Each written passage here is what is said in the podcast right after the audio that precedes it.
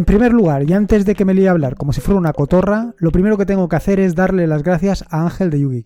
Y le tengo que dar las gracias porque sin su colaboración, sin su ayuda, probablemente la aplicación que hoy te vas a encontrar, la aplicación que te voy a contar hoy, pues no sería posible. O por lo menos no tendría la calidad que tiene actualmente. Y es que es una verdadera suerte contar con alguien como Ángel para que haga de beta tester, para que pruebe la aplicación. Porque no solamente me ha dicho lo que funciona o lo que deja de funcionar o dónde ha encontrado algún error, sino que además me ha dado ideas verdaderamente espectaculares, ideas brillantes para dotar esta aplicación pues de la funcionalidad que tiene hoy en día. Lo cierto es que eh, en el episodio 41 del podcast te hablé sobre productividad y listas de tareas. No es algo aislado, porque de hecho una de las cosas que te digo siempre cuando empiezo a hablar de, de este podcast es que trato sobre productividad. Considero que la productividad es algo importante, porque si eres productivo tienes tiempo para hacer otras cosas. Y en este sentido, pues siempre le dedico pues un apartado importante. Y no solamente le dedico un apartado importante, sino que he desarrollado diferentes aplicaciones que seguro te serán de utilidad, como puede ser el Pomodoro Indicator o también Google Task Indicator. Pero bueno, al final, pues no puedo evitarlo y como la cabra tira al monte, pues he hecho otra aplicación más, otra aplicación más de tareas. Y creo, sinceramente, que es un gestor de tareas sencillo y, ¿por qué no decirlo?, espectacular.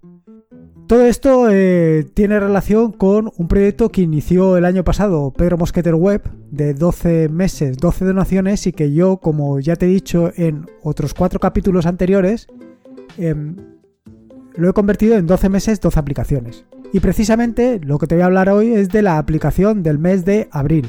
Una aplicación dedicado a la gestión de tareas. Una aplicación dedicado al todo.txt como te comentaré más adelante.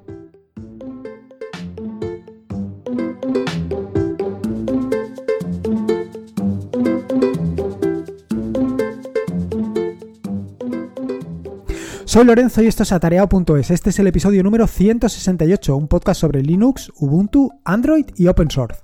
Aquí encontrarás desde cómo ser más productivo en el escritorio, hoy nunca mejor dicho, dado que es el tema del episodio de hoy, o montar un servidor de páginas web en una VPS o en una Raspberry, hasta cómo convertir tu casa en un hogar inteligente. Vamos, cualquier cosa que quieras hacer con Linux, seguro, seguro que la vas a encontrar aquí. Bueno, antes que nada, y como vengo haciendo todos los jueves, quería contarte en qué ando metido. Y te quiero contar en qué ando metido porque básicamente de esta manera sabrás pues lo que vas a encontrar en los próximos días y probablemente en las próximas semanas en atareado.es. Lo primero es disculparme con todos aquellos que estáis suscritos al boletín porque esta semana me he pelado mi cita semanal. Lo cierto es que no le he dedicado pues el tiempo que debía y vaya, que esta semana no he publicado el boletín esta semana pasada, quiero decir, porque esta semana que viene, este domingo, sin falta lo voy a publicar, sobre todo dedicado a la aplicación de todo TXT. ¿A qué se debe que no haya publicado el boletín? Pues básicamente a que me he enfolliscado con la aplicación que hoy te comentaré.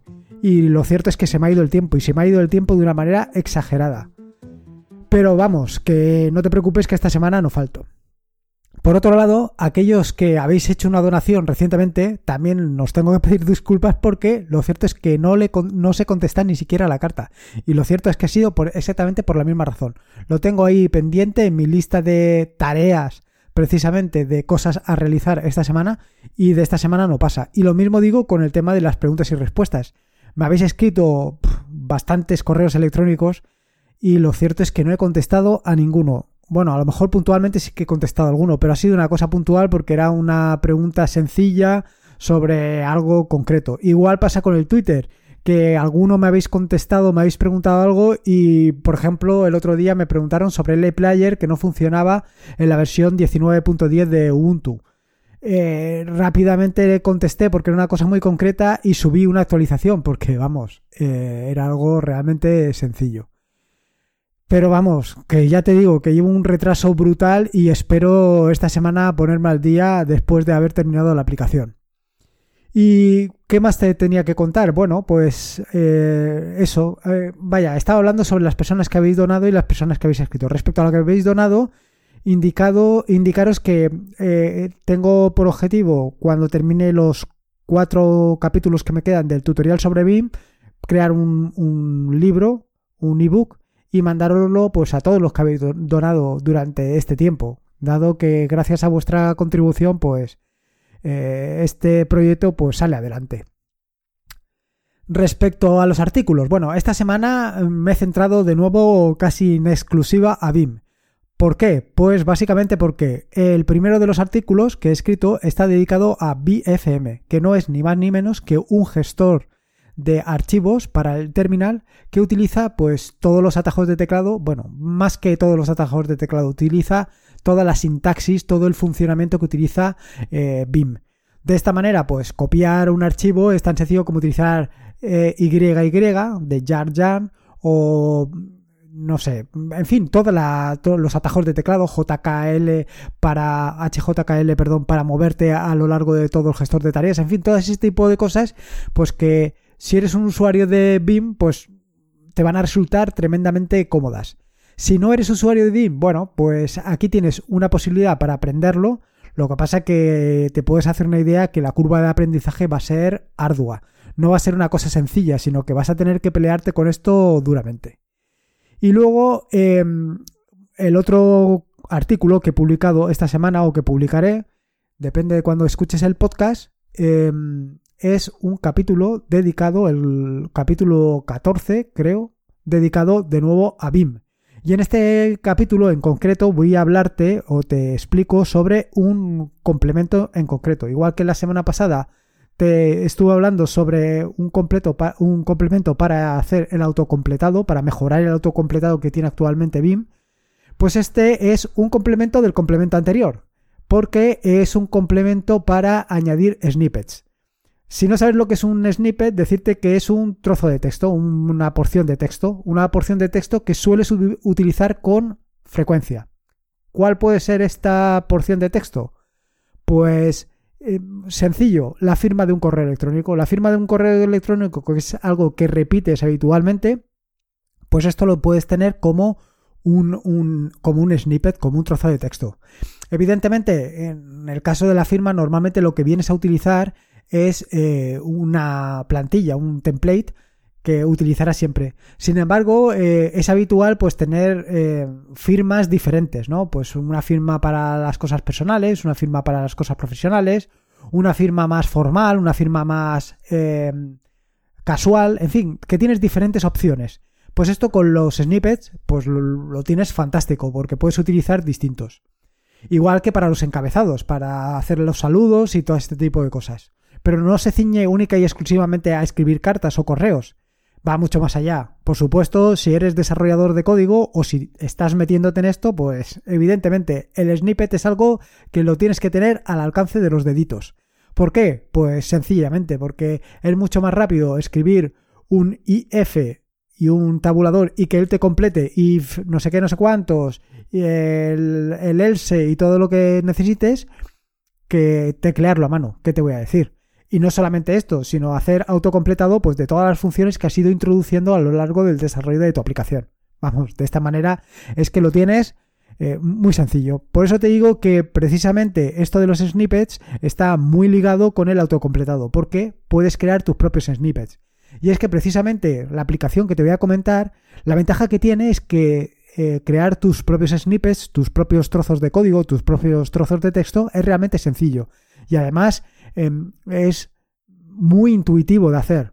Y esto, claro, le da una gran potencia porque em, el problema que tienes al utilizar los snippets es precisamente que crearlos. Si para crear un snippet vas a dedicarle más tiempo que el tiempo que le vas a dedicar a utilizarlo, pues al final no los, no los creas. Simplemente o directamente te pones, lo escribes y punto pelota. Pero si crear un snippet es tan sencillo como escribirlo, pues Básicamente lo vas a crear. Lo vas a crear y lo vas a utilizar. Y lo vas a utilizar no solamente en esas, sino en las, las siguientes ocasiones. Con lo cual ahí es donde realmente vas a encontrar ese ahorro de tiempo. Vamos, que si utilizas BIM, esto, es algo que no puedes perder no te puedes dejar de la mano. Vamos, este capítulo es imprescindible. Respecto al tema de aplicaciones, bueno, Pues ya te he dicho básicamente que estos últimos días he estado enfolliscado. La palabra es que viene perfecta para, para este capítulo, porque he estado verdaderamente enfolliscado con esta aplicación. He estado, pero vamos, hasta hace un par de horas hoy es miércoles que estoy grabando este podcast, pues hasta hace un par de horas he estado dale que te pego, además mandándome mensajes con Ángel, porque Ángel estaba dándome ideas a la vez que yo las estaba implementando, vamos, ha sido un poco una locura. No sé cuántas veces he subido em, el código para que crear el paquete en el repositorio a Launchpad, pero yo te diría que como unas 10 veces en, los en las últimas horas, para tener ahí la última versión. O sea que imagínate. Con lo cual esta semana me la voy a tomar de descanso, y, pero muy poco descanso porque me quiero meter con la siguiente aplicación. La siguiente aplicación que es una aplicación que también te va a resultar súper interesante porque es un reproductor de música pero que se va a integrar con Subsonic. Vamos, una maravilla. Y por último te quería hablar sobre YouTube. Ya tengo publicados los cuatro primeros capítulos del tutorial sobre el terminal. Y eh, la crítica básicamente es que tengo, estoy subiéndolos con el volumen bajo, tengo que subirles el volumen al resto de capítulos, pero va a ser a partir del quinto capítulo, porque este ya lo tengo subido, no se ha publicado todavía, pero se pueda publicar en breve. En cuanto termine esto, este es el quinto capítulo. Esta semana espero grabar los dos últimos capítulos que me quedan del tutorial sobre BIM, de, o perdón, del tutorial sobre, ya me de, ya me de, he sacado la, he descubierto las, las, cartas que tenía ahí ocultas. Bueno, eh, grabaré los dos últimos capítulos que me quedan sobre el terminal para publicarlos en las próximas semanas. La idea es que voy a publicar eh, dos capítulos por semana hasta cubrir los 10 capítulos completos. Y a continuación irán los capítulos sobre BIM, efectivamente, y como no podía ser de otra manera, también van a ir los capítulos de BIM para que si ya te has viciado con el tutorial, lo puedas completar perfectamente con eh, los vídeos y así dejarlo todo empaquetadito. Y esto es todo lo que tenía que contar básicamente de todo lo que yo me ando metido, que como ves está un poco relacionado con básicamente el objeto del, del capítulo de hoy, que es básicamente, y me repito otra vez, un gestor de tareas sencillo y sencillamente espectacular. Al final, las, amenazas que he venido advirtiendo en el podcast durante las últimas semanas se han cumplido. Y por fin he liberado la primera versión del gestor de tareas definitivo. Además, te lo digo en serio, el, el gestor de tareas definitivo, porque más sencillo yo creo que ya no se puede hacer. A lo mejor te puede resultar algo pretencioso, y posiblemente lo sea, pero sinceramente me he enamorado de mi propia aplicación. ¿Quién me lo iba a decir? Creo sinceramente que esta es la aplicación de tareas definitiva. Es espectacular, de lo sencillo que es. Bueno, como te decía en la introducción, esta es la cuarta aplicación de este año. De este proyecto de 12 meses, 12 aplicaciones, consecuencia del proyecto eh, anterior que inició Pedro Mosquetero Web de 12 meses, 12 donaciones. Bueno, pues este año como he venido diciendo en capítulos anteriores, se ha convertido en 12 meses, 12 aplicaciones. Y esta es la cuarta aplicación. Creo sinceramente que esta aplicación tiene mucho recorrido y muchas posibilidades y va a depender básicamente de tus ideas y por supuesto de las ideas que Ángel eh, quiera terminar de aportar, porque al final Ángel es un usuario avanzado del todo.txt y eh, básicamente esta aplicación condensa muchas de las cosas o muchas de las ideas de, este, de esta sintaxis que ahora un poco más adelante te comentaré. Sin embargo, te tengo que decir que a día de hoy ya es una aplicación plenamente funcional. Una aplicación plenamente funcional a la que le puedes sacar mucha punta, mucha más punta de la que le puedas pensar. ¿eh? Porque, y ahora te comentaré. Lo primero es establecer algunos conceptos importantes. Algunos conceptos importantes que probablemente ya conozcas de antes, pero que mm, creo mm, eh, que es fundamental establecerlos de principio para que los tengas en cuenta si no eres usuario de algún gestor de tareas o si no conoces la metodología del todo.txt que te comentaré más adelante. Bueno, los tres conceptos que te quiero aclarar son la prioridad, el proyecto y el contexto.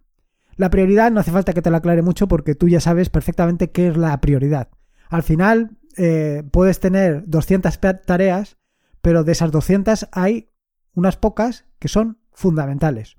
O digamos que hay algunas que tienen más importancia que otras. En este sentido, pues eh, es donde aparece la prioridad. tienes que establecer qué tareas son más importantes que otras tareas. De manera que le vas a asignar una letra, una letra mayúscula, que puede ser de la, A, las que más importantes, las que, eh, vaya, son más importantes para ti, y una Z, las que son menos importantes. Y si no le pones nada, pues quiere decir que básicamente te importan poco. O te, iba a decir te importan un bledo, pero no se trata de eso, porque si no te importan absolutamente nada, pues realmente ni siquiera las habrías incorporado a esta lista de tareas. Sí, están ahí, pero eh, pues les tienes que dar pues, la importancia que les tengas que dar.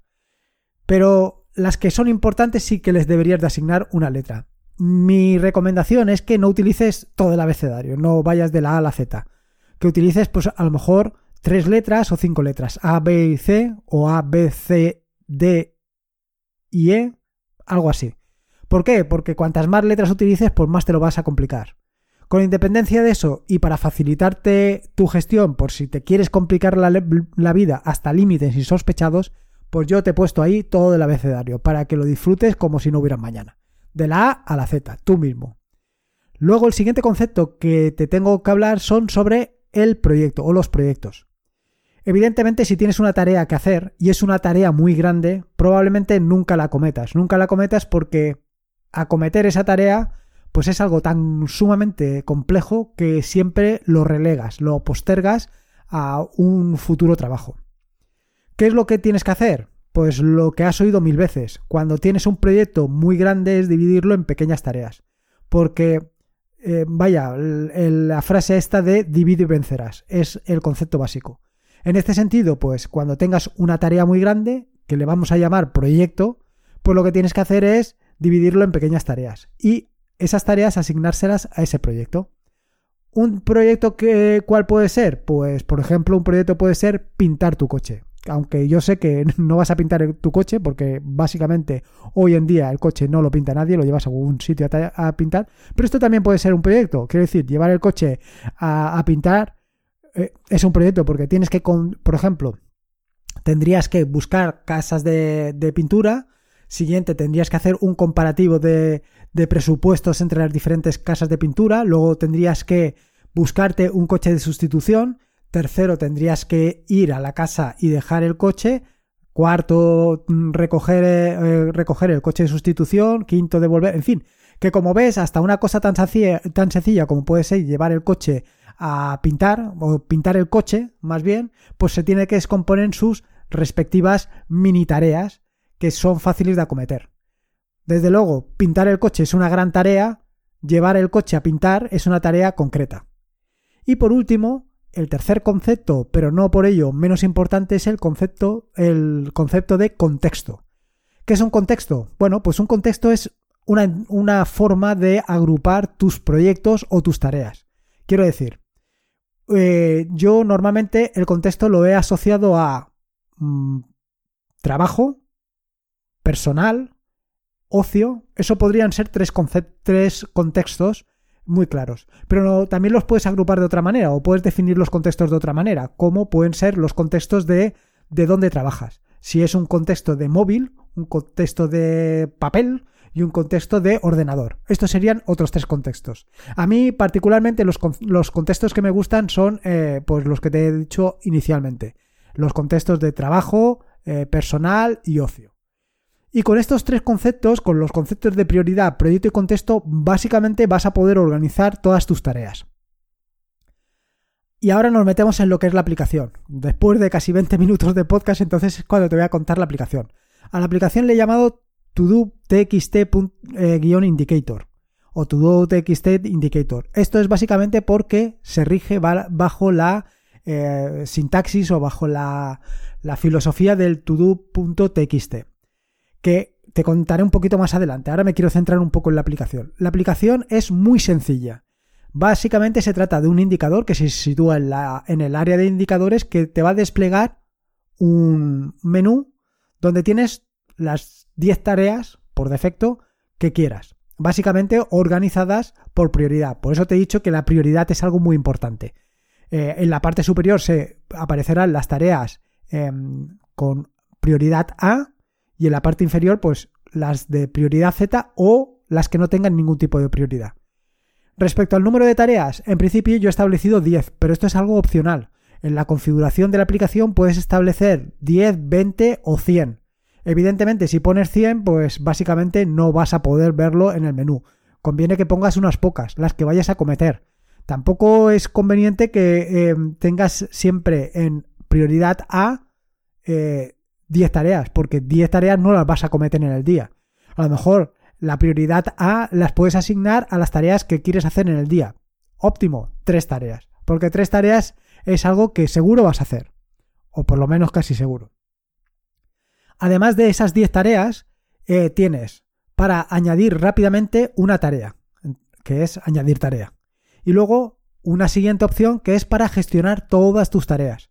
De manera que puedes no solamente añadir tareas desde esa ventana que te aparecerá, sino que además puedes eliminar tareas, modificar tareas y por supuesto borrar toda tu lista de tareas.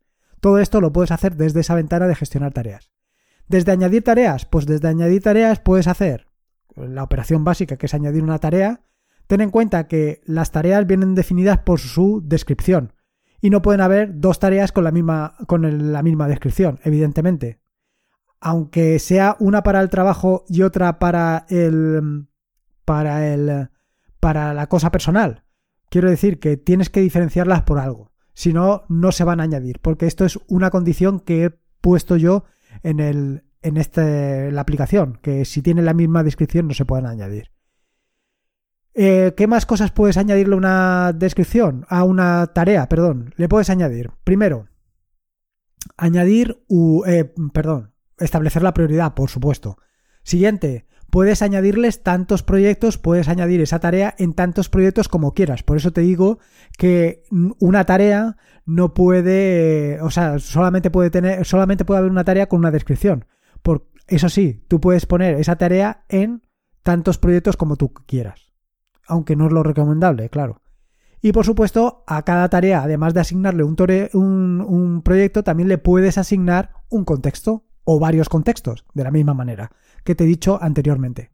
Y además de esto, puedes añadirle etiquetas. ¿Qué son etiquetas? Bueno, pues son mm, pequeños conceptos o pequeñas vaya, pequeñas cosas aclaratorias o definitorias, definitorias, ¿está bien dicho? No lo sé si está bien dicho. Bueno, determinados conceptos que definen perfectamente tu tarea. ¿Cómo, qué, conceptos? Pues puede ser un concepto de, eh, como te digo, una fecha. La fecha de acabado es una, opción, es algo opcional. Eh, otra que puede ser opcional, un nombre o, por ejemplo, un identificador. Los que tú quieras. Aquí eh, esto lo comentaré más adelante, pero esto depende única y exclusivamente de ti. Y básicamente todo esto es lo que puedes añadir una tarea. Como te digo, esto es todo plenamente configurable. ¿En qué sentido? En que tú, desde la configuración de la aplicación, puedes establecer, añadir tantos proyectos como tú quieras, añadir tantos contextos como tú quieras y añadir tantas etiquetas como tú quieras. Las etiquetas además se pueden clasificar en tres tipos de etiquetas. Etiquetas de tipo texto, etiquetas de tipo fecha y etiquetas de tipo booleano.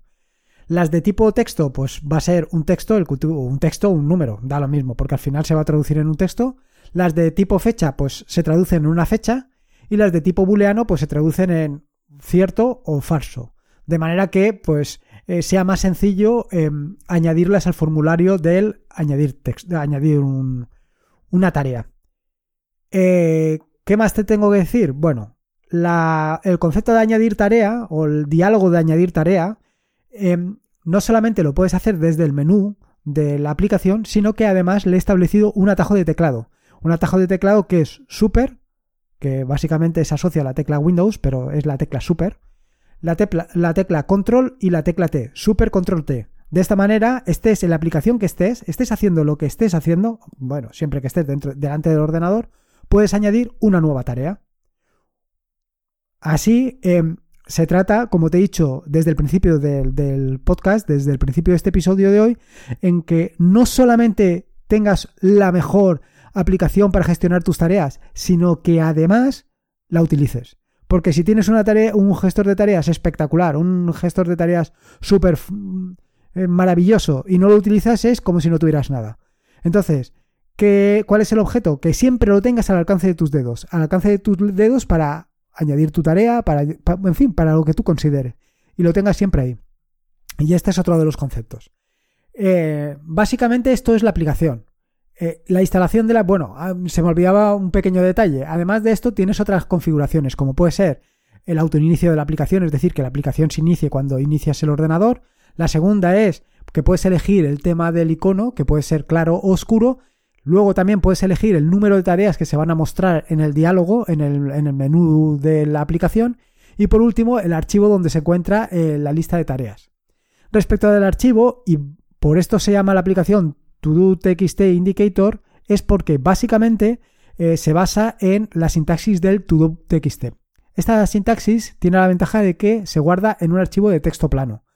¿Qué ventaja tiene un archivo de texto plano? Pues que no vas a depender ni de esta aplicación, ni de todo.txt.indicator, ni vas a depender de ninguna otra aplicación, sino que directamente eh, te lo va a cargar o lo puedes editar en texto plano y trabajar sobre él sin ningún tipo de problema. No solamente esto, sino que además tienes una ventaja. Esto lo puedes sincronizar a través de WebDAV. Recuerda que hace poco le dediqué eh, una aplicación, no, le dediqué un capítulo del podcast a eh, abandonar tu USB utilizando un servidor WebDAV o creando un servidor WebDAV utilizando Docker. Bueno, pues puedes guardar tu fichero Docker, tu archivo, tu fichero Docker, perdona, tu archivo TXT lo puedes guardar perfectamente en tu servidor WebDAV. De manera que lo puedes sincronizar con una aplicación o lo puedes, o sea, con una aplicación Android como puede ser una aplicación de listas de tareas tan interesante como puede ser Simple, Task o también lo puedes abrir con esta aplicación. En ambas la tendrías sincronizado perfectamente con WebDAV, rápido y funcional y te olvidarías, por, ejemplo, de utilizar una aplicación tan, pesada como puede ser el, Nextcloud. Con, con un Docker, con WebDAV, lo tienes perfectamente funcionando. Y de esta manera lo tendrías siempre sincronizado. Igualmente lo puedes sincronizar con cualquier otra cosa. Lo puedes sincronizar con. Con, con, cualquier cosa que quieras lo puedes sincronizar. Y esta es una de las grandes ventajas del ToDo.txt. El ToDo.txt, además de utilizar texto plano, pues utiliza una determinada sintaxis que es la que he utilizado yo para la aplicación. La aplicación además está basada en una librería que es ToDo.txt.io, que es la que utilizo para leer eh, toda la lista de tareas y guardarla. En fin, algo relativamente sencillo y fácilmente importable. Respecto a esto, decirte, ¿qué cosas me quedan pendientes por hacer? que me ha dicho ya Ángel que tengo que hacer imperiosamente. Una es eh, añadir más atajos de teclado. Añadir más atajos de teclado como puede ser no solamente para añadir em, en la lista de tareas que esto ya te, he comentado, añadir una tarea, sino también para, por ejemplo, mostrar el cuadro de diálogo con todas las tareas que tienes que hacer. También que cambie el, icono de la aplicación cuando alguna de las tareas que tienes se va a marcar o se va a cumplir su, su fecha de finalización. Esto habría que verlo un poco, pero esto también es posible. Y por supuesto, hacer que mm, el ToDo.txt Indicator sea también accesible desde eh, la terminal, para poder desde el mismo terminal ir añadiendo tareas sin tener que pues desplazarte arriba al menú del área de indicadores y todo este tipo de cosas. En fin, que como ves, eh, he creado, bueno, ya diría que hemos creado porque eh, gran parte de la aplicación es culpa de Ángel, eh, una aplicación que es realmente sencilla y funcional. Y el objetivo es que sea tan sencillo que no puedas vivir sin ella a la hora de gestionar tus tareas. Este es el objetivo. Otra cosa es que lo consiga o que lo consigas tú. En fin, eh, ah, se me olvidaba, fundamental, para instalar la aplicación. La aplicación, como te puedes imaginar, no se encuentra en los repositorios oficiales de Ubuntu, con lo cual si la quieres instalar, pues tendrás que añadir el repositorio que he dejado en las notas del podcast, con lo que es fundamental que vayas a, las notas del podcast, le pegues un vistazo y saques tus, mm, eh, bueno, y la instales. La instales y la pruebes. Yo la he subido para que esté disponible no solamente eh, para la versión 19.10 de Ubuntu, sino que también esté disponible para la 20.04, para la 18.04 y para la 16.04. No sé si va a funcionar en la, en la 1404, pero también la he puesto disponible. La he puesto disponible, está fatal, ¿eh? La he dejado a tu disposición para instalar. Espero sinceramente que pruebes la aplicación. De verdad, pruébala. Intenta ver a ver si te gusta, si le sacas funcionalidad, si le sacas partido. Si encuentras cualquier error, evidentemente te pones en contacto conmigo y lo soluciono tan pronto sea posible. Me des tu opinión, tus ideas para mejorarla, para hacerla más funcional, para hacerla más intuitiva, en fin, todo lo que tú quieras, me lo dices. Que para eso tienes eh, las notas del, del, podcast que encuentras en atareado.es o por supuesto te puedes poner en contacto conmigo a través de Telegram o como tú quieras, ya sea eh, incorporándote al grupo de Telegram que tenemos ahí oculto, eh, tendrás que hacer un poquito de trabajo para llegar a él, en fin, cualquier cosa, ahí la tienes. Espero que te haya gustado sinceramente el nuevo episodio de hoy y por supuesto espero que te guste la aplicación y le saques el máximo partido posible. Si te ha gustado una cosa, te ha gustado la otra, o te han gustado ambas, o no te ha gustado ninguna, eh, espero que me dejes una valoración lo mejor posible, ya sea en Evox o en Apple Podcast. Como te he dicho muchas veces, es fundamental para mí pues que me dejes esa valoración para que, pues básicamente para dar a conocer el podcast, las aplicaciones y un poco, pues, el trabajo que voy desempeñando. En las notas del podcast que encontrarás en atareado.es eh, barra podcast barra 168 están todos los enlaces que he mencionado a lo largo del mismo y sobre todo la forma de instalar la aplicación para que la tengas disponible y le puedas sacar partido. Pásate por allí, me dejas tu opinión, tus ideas eh, y lo que tú quieras.